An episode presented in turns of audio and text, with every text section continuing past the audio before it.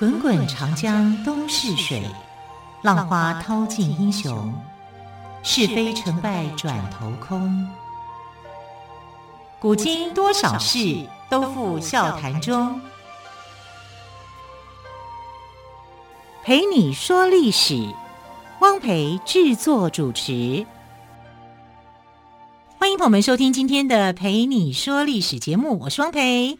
同样再次为朋友们邀请到历史专栏作家于远炫老师来到我们节目当中。老师好，主持人好，听众朋友大家好。老师，我记得礼拜一你提过，我们这周都要谈猫。对，好，我们礼拜一谈到的是唐代的猫。对，礼拜二就昨天谈到的是宋朝的猫。对。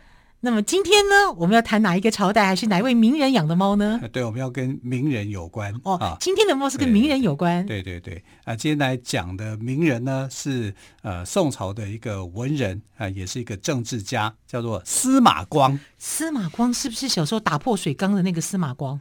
你认为他小时候有办法打破水缸吗？其实我从小就很好奇，他有那么大的力气吗？对呀，啊，而且如果是缸的话，啊，缸是这个。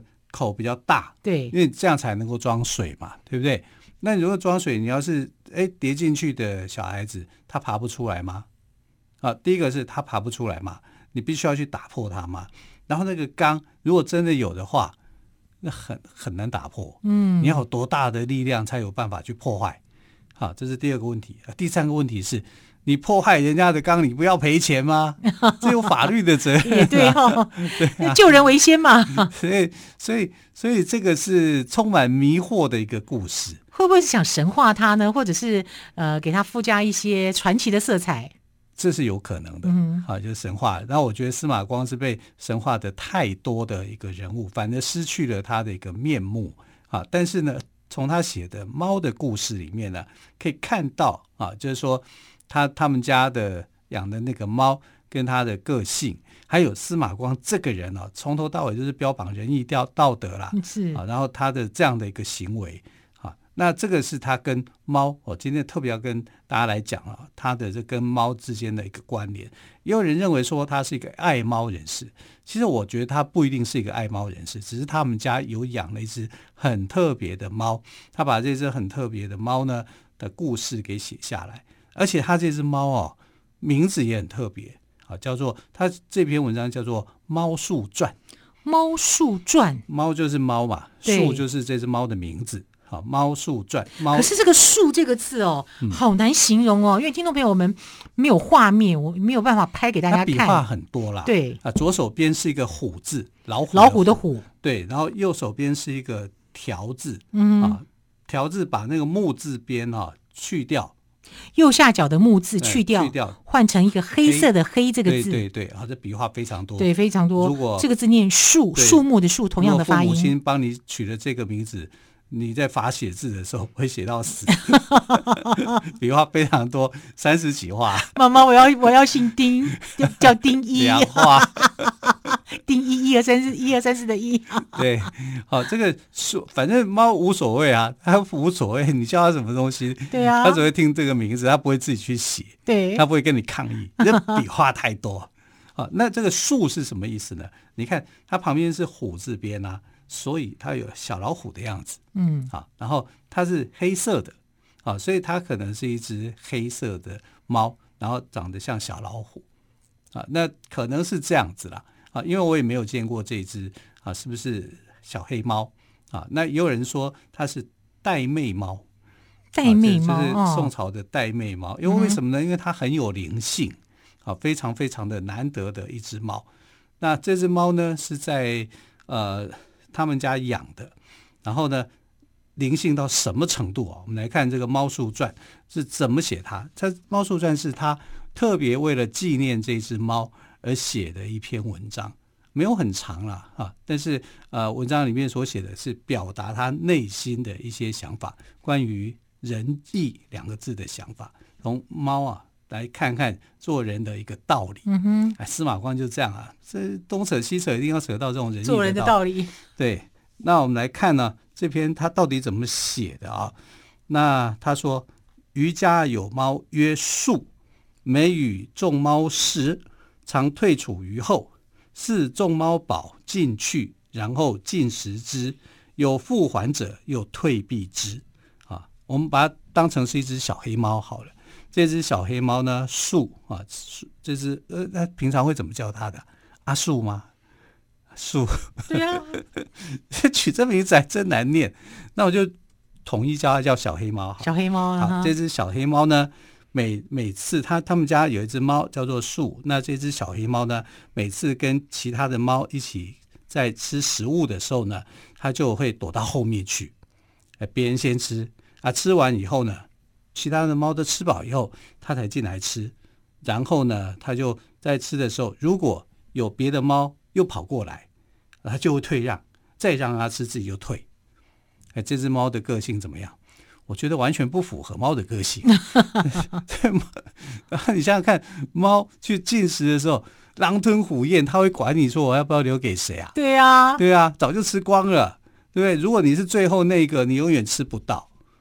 我的想法是这样了，那也许司马光写的是真的啦，我们就只能把它当成是真的故事、真的叙述来讲。那这只猫呢，就很有仁义道德，对不对？嗯、啊，其他的猫吃饱了，它才会去进食，才会去吃它。哎，有吃饱的猫又回回马枪一下，它还是会让。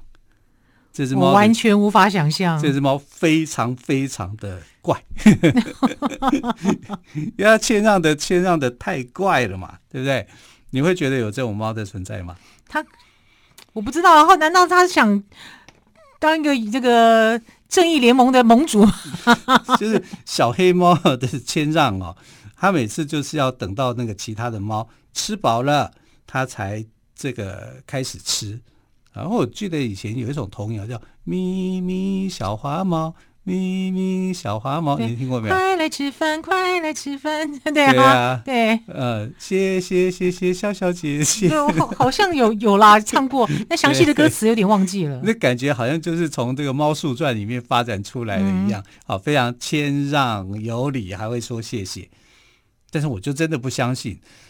真有这样的一个猫吗？猫不是都都会狼吞虎咽去抢吗？吃吃猫真的知道会说我留给下一个还没有吃的猫吗？大概主人会给了啊，但是其他的猫我觉得不太可能，它可能吃饱就拍拍屁股就跑掉了。啊，所以这个是我的一个疑惑了啊。但不管它，我们继续看这个《猫树传》里面啊，还留下一个什么线索？他说：“他猫生子多者。”树乃分治其妻，与己子并乳之。啊，乳就是哺育的意思。有玩猫不知其得于己，乃食树之子，树亦不与教。家人见树在旁，以为共食之，以畜自食其子不祥而痛吃之，弃于声色。啊，那这句话比较长啊，我们来讲，就是其他的猫生的这个猫猫子女，子女数也蛮多的。那树呢？生了很多小只小猫，就对了。呃、小小猫，然后这个小黑猫树呢，就把它给分配好啊，就让他们各有他们的一个呃地方啊，栖就是住处啊，栖息地啊，就是让这些小猫都有栖息的地方。而且呢，他还把这些小猫视如己出，因为它是一只小母猫，嗯、是，所以呢，他也会去哺乳它们。那有一些比较顽劣不堪的猫啊。就不知道说，哎，他在帮他哺乳自己的小孩，结果他看到那个呃小黑猫的小孩以后啊，反正怎么样，把小黑猫的小孩给咬死了啊！就欺负他嘛，啊，要不把他咬死了以后呢，这个家人太残忍了吧？对，但是他就就在旁边，他也不讲话，也不去抗议。通常你会怎么样？反咬一口啊？对呀，如果你是母猫，哎。你咬我的小孩，我也要报仇吧？对啊，对不对？我总是会。母猫这时候是很凶的耶，但他就在旁边静静的看。怎么可能静静的看着别的猫来吃自己的小孩？啊，这司马光写的啊，对不对？司马光就这样写啊。他在写神话故事吗？他在写只猫的故事，这《猫树传》。他就说这只猫呢，阿树哈，他就站在旁边，嗯、结果他的家人就以为说他跟吃他小孩的那只猫是同党的。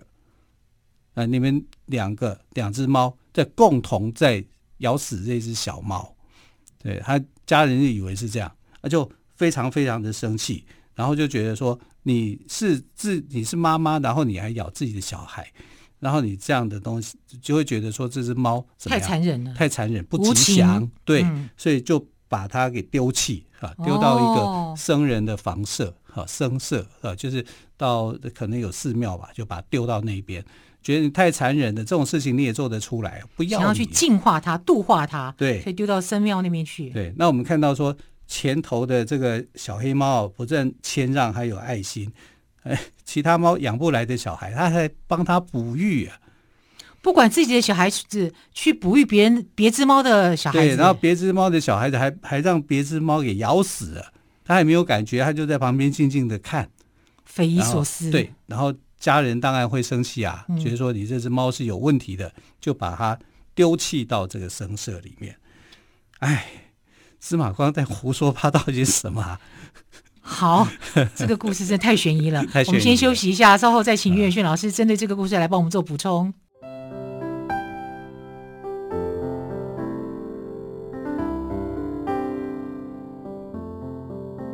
听见台北的声音，拥有颗热情的心，有爱与梦想的电台，台北广播 FM 九三点一。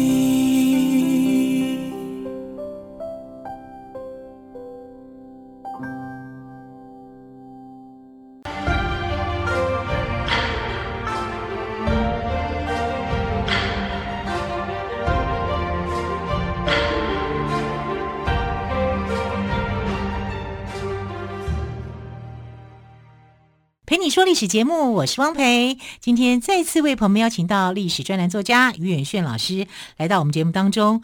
我们有说过，我们这一周都要谈猫，所以于远炫老师在今天的节目当中也谈到了猫。特别呢，老师今天谈的是司马光的《猫树传》。我们刚刚听了一个很不可思议的故事，哎，老师，对，怎么可能放下自己的猫去自己孩子被别的猫咬而？不过呢，他就静静的在那边看呐、啊，可能也是发呆了吧。呃，但不管怎么样，这就，就是在至少是司马光写的东西。对对对，对他写的一个故事啊。然后这个故事里面的这只小黑猫呢，就这样子就被司马光的家人给抛弃了，因为觉得说这只猫竟然会咬死自己的小孩，啊，在你你在旁边看或是咬死，那感觉上好像就是共犯一样，就不喜欢。不喜欢就把它丢到这个僧僧舍里面。所谓的僧舍就是僧人住的地方了。好，我们可以讲就是让这些和尚啊去照顾这只猫。就没想到呢，司马光家人把小黑猫给丢掉以后呢，小黑猫干嘛呢？绝食抗议，他就不吃东西。哈，那些呃小沙弥呀啊这些僧人啊来看他，他都不吃，而且就是绝食。啊，那绝食他都不吃，养了十几天，一口都不吃。然后那僧人就觉得，哎呀，这样的不吃的话，小动物会死啊！啊，就把它再送回去，对，不忍心又把它送回去司马光的家里去。那司马光的家人后来才知道说，那只不是他咬死的，只是他只在旁边看看自己的小孩被咬死，啊，所以就觉得好像误会了他。啊，呃，就冤枉他，这个还能发现呢、啊？这怎么发现的？那就是会想说，哎，为什么这只猫会抗议呢？嗯、为什么要十几天不吃东西呢？它想表达什么？它、嗯、说不出话来嘛？啊，但是你这个行为古怪啊，他们就去查啊，就去了解，啊，可能就是把那个呃小猫的尸体再去做检验，看看这是谁的，可能是这样的，我也不知道，因为里面没写，嗯、只能说用这样的一个合理性的一个猜测，对。啊，所以呃，司马光的家人哈、就是觉得误会他了啊，所以就把再重新收养啊。所以这只小猫咪呢，还是回到司马光的这个家族的身边啊。那从此以后呢，只要是有小猫，他就让这只小黑猫来养啊。为什么？因为小黑猫有爱心嘛啊，他自对自己的小孩很照顾，对别人的小孩也很照顾，所以他就。呃，只要家人有得到这个小只的猫啊，就会交给这个叫做树的这只小黑猫来处理。那有狗会来咬猫嘛？呃，这鸡犬不宁啊，对不对？哈，那有时候狗就很凶啊，就会过来看呐、啊。它那个狗在要要养要咬猫的时候呢，这个小黑猫就很勇敢，跑去跟狗对抗。这个时候他就勇敢了。哎，哎，自己孩子被被其被别的猫吃的时候，他没有做任何的反应。因为毕竟是猫嘛，嗯、猫猫相互嘛。哦，可是这个猫跟犬那就猫犬大战了。对，好，狗怎么可以来欺负我们家的猫呢？对呀、啊，对对，啊，这个就是势不两立了。就是喵星人跟汪星人之战，对不对？啊，打战的时候只有谁获胜？当然汪星人比较强啊，对不对？啊，所以他被咬到快死掉，这样，但就是花了很多力气又把它给救回来。啊！可是他就是为了要保护这些小猫，嗯哼，所以这个话又有矛盾。你自己的小孩，你为什么不保护呢？呃，就狗来追的时候，你就保护。你看狗狗说真的，只是玩一玩而已啊，它也没有真的要伤害你啊。结果两个人打架，打架的话，人就打输，然后就这个小黑猫就被狗咬的，就是有点像是重伤一样。他家人来去救啊，但是就把他给救活了。啊，这人救豁免，哎，救好以后呢，这个没多久，哈，这个小黑猫后来就过世了。小黑猫一定会死，因为它年年纪不可能活很久，大概十几岁这样子。好，所以司马光呢就叫他的这个家人哦，用个竹篮子把它装着他的尸体，然后葬在这个园子里面的西边，啊，葬于西园，然后写下这篇文章来纪念他。就是《猫树传》吗？对对，《猫树传》。那这是《猫树传》就讲，哎，这个猫呢，它的品性是不错的，会谦让，对不对？嗯、然后啊，会保护，会照顾其他，照顾弱小。对，好，就把它的宁可牺牲自我，也要照顾大家。对，是这样吗？所以他就是这样子写啊。然后啊，最后他这个《猫树传》里面的这个结局是这样的，他就说韩愈哦写了一篇文章，叫做《猫相乳说》。啊猫相乳就是一个呃，有点像韩愈、柳宗元他们都有很多类似这样的一个小故事啊。那韩愈写的这个《猫相乳说》是怎么样呢？所谓的猫相乳，就是乳就是哺育，是啊，猫猫咪相互哺育这个说法啊。猫相乳说这个故事，他在讲说，呃，韩韩愈认识一个呃，这个封地的一个王诸侯王，叫做北平王。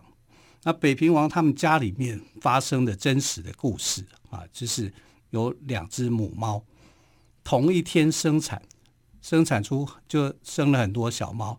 那其中有一只母猫呢，就因为这样子就过世了，难产，难产就过世了。但难产过世，你就你过世了以后，你还有其他猫啊，你这些猫子女怎么办呢？结果另外一只的这个呃同一天生产的母猫就一起哺育这些小孩。等于两只猫的小孩有一只猫来哺哺育，这样，那呃韩愈看了以后就很感动，就是说为什么这只猫呢？他会去哺哺育这些小孩？因为北平王的人格感召了猫，这个都可以牵扯到人，一定要来这一样要来这一招就对了。对，他就说为什么猫会有这么好的品性？难道是猫自己品性就这么好吗？这是因为受到人格感召。对，北平王这个人呢、啊，怎么样啊？够好。对对，连猫都受到影响。对，猫都被影响了。我是司马光的话，我看韩愈在那边写，我可能就胡说八道。韩愈有些有些想法是很不一样的。像他当这个潮州刺史的时候，他是被贬到潮州当官嘛，然后潮州那边呢就鳄鱼很多，哎，非常多鳄鱼，然后就造成了很多的困扰，对不对？然后呢，他就在想说，我要让这些鳄鱼搬家，不要造成人民的危害，所以他就写了一篇文章。然后写完文章以后，你们就给我乖乖的搬家，你们一这些鳄鱼们要乖乖搬家。所以他写他写完文章念给鳄鱼听吗？对啊，祭文呐、啊！天哪！啊，这叫祭鳄鱼文。嗯，记鳄鱼文是很有名的一篇文章，对啊。对啊，然后写完以后。念完以后就要烧掉嘛，因为这是要给天地的，对，所以一定要烧掉。对对对，那烧掉以后，鳄鱼觉得好无聊，就搬家了，连夜搬家走掉了。所以还成功了。呃，对啊，还成功，鳄鱼真的搬家啦。鳄鱼会搬家吗？有可能它会迁移啦，啊，嗯、一个可能在真的白讲，我觉得应该是迁移吧。那第二个可能啊，就是人类去捕捉嘛，把你给清走吧，嗯、啊，就要不然你还有什么什么东西呢？它可能就是环境变化变迁，对，就是、啊、或者是食物有缺乏，对，要去别的地方觅食，对对对，要改变它的一个栖地嘛，对，有有一种可能是这样，啊，一种可能就是人类的捕捉嘛，啊，因为鳄鱼太多了，造成一些危患嘛，那我比较倾向是第二种。嗯，那那他写的这个猫相乳说在说什么呢？哦，因为北平王人很好，感动了他这只猫，他只猫有这样的个性，这不这不是很奇怪的一件事情吗？那司马光回他的时候，他就借这个故事回他。其实韩愈跟司马光是不同时代的人，一个是唐朝人，一个宋朝人啊。他只是说你写这篇文章是太太太假了啦。可是我觉得司马光写这篇也蛮假的。但他回应的是说，动物有动物的一个天性，它是依据它的天性去做，跟人是没有关联的。所以韩愈的那篇啊，《猫香乳》说，其实讲白一点就是谄媚哦，对不对？去谄媚谁？谄媚北平王嘛，嗯、对不对？因为北平王够好，所以他的猫才这么好。因为北平王，因为韩愈曾经跟在北平王旁边嘛，他等于是在拍马屁一样，他只差没把“拍马屁”三个字给写出来。啊，那我们就可以知道说，猫、猫猫狗狗这些动物，竟然在人类的操作之下，竟然也会变成这个样子。所以，好好的一个猫香乳说就变成这样子啊。然后还 这个司马光写的《猫树传》，哎，怎么是写啊？写到后来也觉得有点怪。你会相信猫有这样的行为吗？有这种品性吗？啊，也许他真的看到，真的觉得有，所以他很感动。他才写出这一篇文章，也许是有可能的啊，因为我自己没有养过猫，我我就养狗，因为我喜欢狗啊啊。可是，在看这个《猫树传》的时候，如果这只猫真的这么有灵性的话，哎呀，那真的是要大书特书的一件事。可是，这代表着说司马光一定是一个铲屎官吗？他可能不是，他可能不是，他只是看到这个行为有这样的一个故事，他有感而发。因为这时候你要知道，这时候他在写《猫树传》的这一年啊，西元一零八四年的时候，他已经很老了。虽然他已经重新在新旧党争当中，就是重新回到他的这个宰相的地位，可是年纪大，年纪大了。他写完这个故事以后没多久，他也过世了。所以这个应该是他的有感而发了。是，好，非常谢谢岳远炫老师今天跟我们说司马光的《猫树传》的一个故事哦，对，非常的特别。好，非常谢谢岳老师喽，谢谢，亲爱的朋友，我们明天再会，拜拜。